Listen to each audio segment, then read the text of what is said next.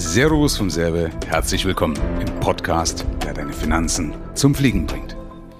Was haben Flugzeugabstürze mit Abstürzen im realen Leben, also als Unternehmer zu tun, also wenn beispielsweise Unternehmer pleite gehen? Und zwar viele sagen ja nach vielen Jahren Erfahrung, ich bin routiniert, demnach habe ich alles im Griff. Vielleicht passt auch alles, vielleicht kriegst du überall ein Feedback, dass alles vorwärts geht und so weiter, aber Routine und Erfahrung haben zwei Seiten. Und das möchte ich dir an ein paar Beispielen einfach mal aufzeigen. Zum einen, erinnerst dich vielleicht dran, am 4.8.2018 ist in der Schweiz eine Junkers U-52 abgestürzt. Das ist ein einmotoriges Flugzeug, ein Tiefdecker, und da sind die zwei Piloten, eine Flugbegleiterin und 17 Passagiere ums Leben gekommen. Was ist passiert? Die Piloten dachten, für sie gelten die Gesetze der Physik nicht mehr. Warum? Was ist passiert? Sie sind eine Strecke geflogen, die sie immer wieder regelmäßig fliegen, um Touristen, die teures Geld dafür bezahlen, einfach ein paar tolle Eindrücke von den Schweizer Alpen zu geben.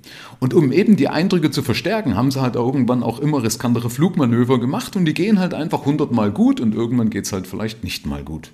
Bei denen war es eben so, es ist immer gut gegangen, die Wetterlage hat immer wunderbar gepasst, bis auf diesen einen Tag. Und an diesem einen Tag war es halt so, dass sie in zu geringer Höhe geflogen sind, hatten damit also keine Alternativen mehr, um irgendwelche Korrekturen vorzunehmen, haben also mehr oder weniger alles auf eine Karte gesetzt. Und durch die geringe Höhe und keine Möglichkeit zu einer Umkehrkurve sind sie praktisch abgestürzt. Das heißt, sie wollten über einen Bergkamm drüber, dann kam aber Wind, Abfallwinde, die Motorenleistung war zu schwach, also sie waren auch in der Geschwindigkeit zu langsam, also hatten nirgendwo Spielraum gehabt, um das in irgendeiner Weise auszugleichen. Das heißt, es kam zum Strömungsabriss. Strömungsabriss bedeutet beim Flugzeug, du hast keinen Auftrieb mehr, die Maschine gerät ins Trudeln und stürzt ab. Und wenn du zu geringe Höhe hast, dann kannst du das als erfahrener Pilot halt auch nicht mehr abfangen. Das heißt, die Maschine ist senkrecht in den Boden reingestaucht, 20 Menschen in den Tod gerissen. Und interessanterweise, dass ein paar Stunden vorher auch vier Menschen in der Schweiz gestorben sind in einem Kleinflugzeug. Und zwar hat ein erfahrener Testpilot, der also normalerweise auf FA-18 Kampfflugzeugen fliegt, dort hat er über 8000 Flugstunden Erfahrung, also 8000 Flugstunden ist wirklich richtig viel, ja, auf einem Kampfflugzeug, der hat als 47-jähriger Familienvater ein Flugzeug gechartert der war auch gesund, also war im Vollbesitz seiner geistigen, körperlichen Kräfte, hat auch keinen Alkoholeinfluss oder sonst irgendwas gehabt. Und der hat einfach mit dieser Maschine seine Familie mit zwei Kindern ausgelöscht. Er hat also auf einem kleinen Flugzeug, was er geschartet hat, in den letzten zwei Jahren lediglich zehn Stunden Erfahrung gehabt, also nicht viel. Und er ist auf diesem Flugzeugmuster, mit dem er dort geflogen und abgestürzt ist, noch gar keine Stunden geflogen. Er ist zwar angewiesen worden oder es gab eine Empfehlung von jemandem, der gesagt hat, pass auf, mach doch erstmal ein paar Platzrunden, das hat aber scheinbar in den Wind geschlagen. Und ich verstehe es eigentlich auch gar nicht, weil bei uns hier gibt es die Regel, dass du, wenn du ein Flugzeug hast, dann musst du immer eine Einweisung bekommen und du musst mindestens in den letzten 90 Tagen drei Starts und drei Landungen haben. Also auf jedem Flugzeugmuster, was ich fliege, muss ich in den letzten drei Monaten, also 90 Tagen, mindestens drei Startslandungen haben, was eh schon nicht viel ist, bevor ich überhaupt mit anderen Passagieren fliegen darf. Ob das meine Familie ist, ob das jemand Fremdes ist, vollkommen egal. Das heißt, diese Mindestvoraussetzung galt für ihn scheinbar irgendwie nicht. Auf jeden Fall hat er das auch nicht gemacht, weil er gedacht hat, Mensch, wenn ich ein F-18 Kampfflugzeug fliege, dann wäre ich doch verdammt nochmal mit so einem kleinen Flugzeug zurechtkommen. So, was ist gewesen? Es war heiß, und immer wenn es heiß ist, hast du weniger Leistung, also dann hast du weniger Steigleistung. Er ist also mit 70 Knoten geflogen, das ist gerade so die Minimumgeschwindigkeit normalerweise im Abflug, also auch da hast du keinen Spielraum, ne, wie bei der Junkers, auch da keinen Spielraum. Es war heiß und wenn es heiß ist, hat die Maschine weniger Leistung, das heißt die Steigleistung ist gering und in dem Fall war die Steigleistung lediglich bei 300 Fuß pro Minute, was wirklich nicht viel ist. Das ist also im Endeffekt gar nichts, damit bewegt das Ding gar nichts. Und es gibt eigentlich auch eine Regel, in den Alpen, wenn du fliegst. Ich habe eine Alpeneinweisung gemacht, sowohl für die normalen Alpen als auch für die Hochalpen in Frankreich. Und dort ist es so, dass du erst über einen Kamm fliegst, wenn du schon drüber bist. Also das heißt, wenn ich drüber schauen kann, richtig vernünftig drüber schauen kann, plus eine Sicherheitshöhe habe, dann kann ich erst über diesen Kamm fliegen. Das heißt, vorher kreist du vor dem Kamm nach oben und wenn du dann drüber schauen kannst und hast genug Sicherheitsabstand, dann fliegst du erst drüber. Also man geht normalerweise nicht in so einer Steigleistung drüber, also man steigt nicht langsam drüber, weil dann habe ich keinen Spielraum und erst recht nicht mit so einer knappen Geschwindigkeit und auch nicht mit einer so einer schlechten Steigleistung und erst recht nicht, hey, wenn ich noch andere mit im Boot habe. Ja? Also wenn ich nicht nur für mich alleine bin, sondern wenn ich meine ganze Familie drin habe. Also, was ist passiert?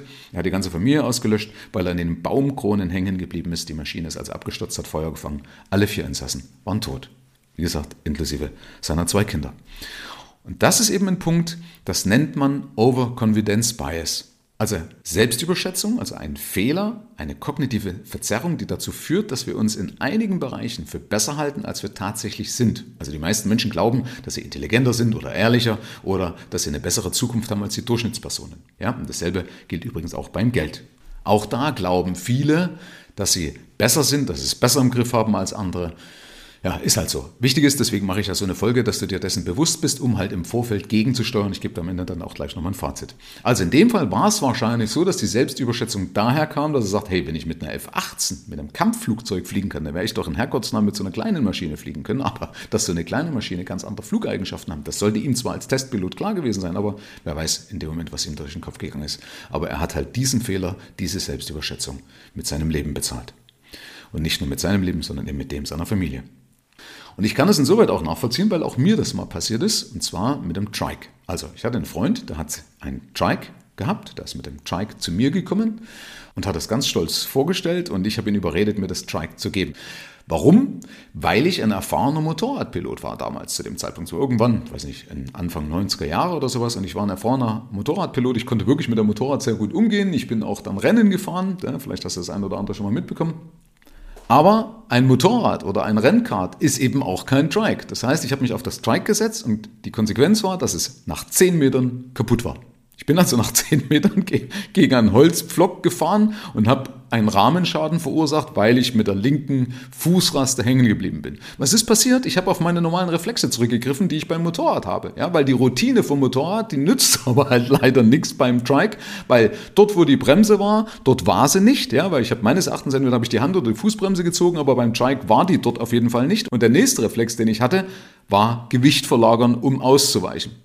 Tja, Gewichtsverlagerung bringt bei einem Trike, also vorne ein Rad, hinten zwei Räder, hinten ein Riesengewicht drauf, bringt halt nun mal auch nichts. Also bin ich geradeaus wirklich gegen das Ding gefahren.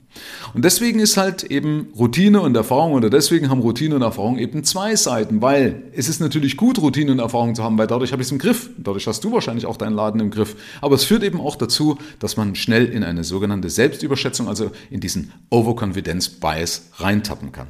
Also, deswegen Fazit. Empfehlung. Such dir Leute, die dir immer ein ehrliches Feedback geben. Das ist wichtig. Deswegen kommen ja auch Leute zu mir, weil sie mich eben als externen Sparringspartner schätzen. Nimm nie an, dass es immer so weitergeht und hinterfrage deine Situationen stets. Das heißt zum Beispiel, wie fragil ist alles das, was ich jetzt mache? Wie anfällig kann ich sein? Welche Fehler könnten mir passieren? Ja, also immer ein respektvoller Umgang mit allen. Keine Angst, ja, das kenne ich auch beim Fliegen. Angst ist blöd, aber Respekt ist ganz wichtig, dass man eben sagt, okay, ich brauche auf jeden Fall auch Redundanzen. Deswegen mag ich auch das beim Fliegen. Zwei Tanks, zwei verschiedene Systeme, Zündkreisläufe und so weiter. Also eine Backup-Batterie, nochmal eine Backup-Batterie und so weiter. Also nutze Redundanzen, baue die immer ein. Deswegen ja auch die Empfehlung bei mir, hab immer genug Cash und baue immer genug Puffer ein, damit du eben diese Fehlerquote und so weiter einpreist, damit es eben nicht dazu kommt, dass du keine Alternativen mehr hast. Ja? Unnutze Checklisten und ein System, was dich rechtzeitig warnt, ob dir dein System oder deine Finanzen entkleiden. Und dann hast du auch genug Spielraum, damit du als Unternehmerin oder Unternehmer niemals abstürzt. In dem Sinne, guten Flug und bis zur nächsten Folge. Dein Michael.